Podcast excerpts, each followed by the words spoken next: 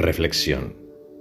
La conquista de los pensamientos es más difícil que la conquista del mundo por la fuerza de las armas. Conquista tus pensamientos y conquistarás el mundo. Swami Shivananda. Om Namah Shivaya.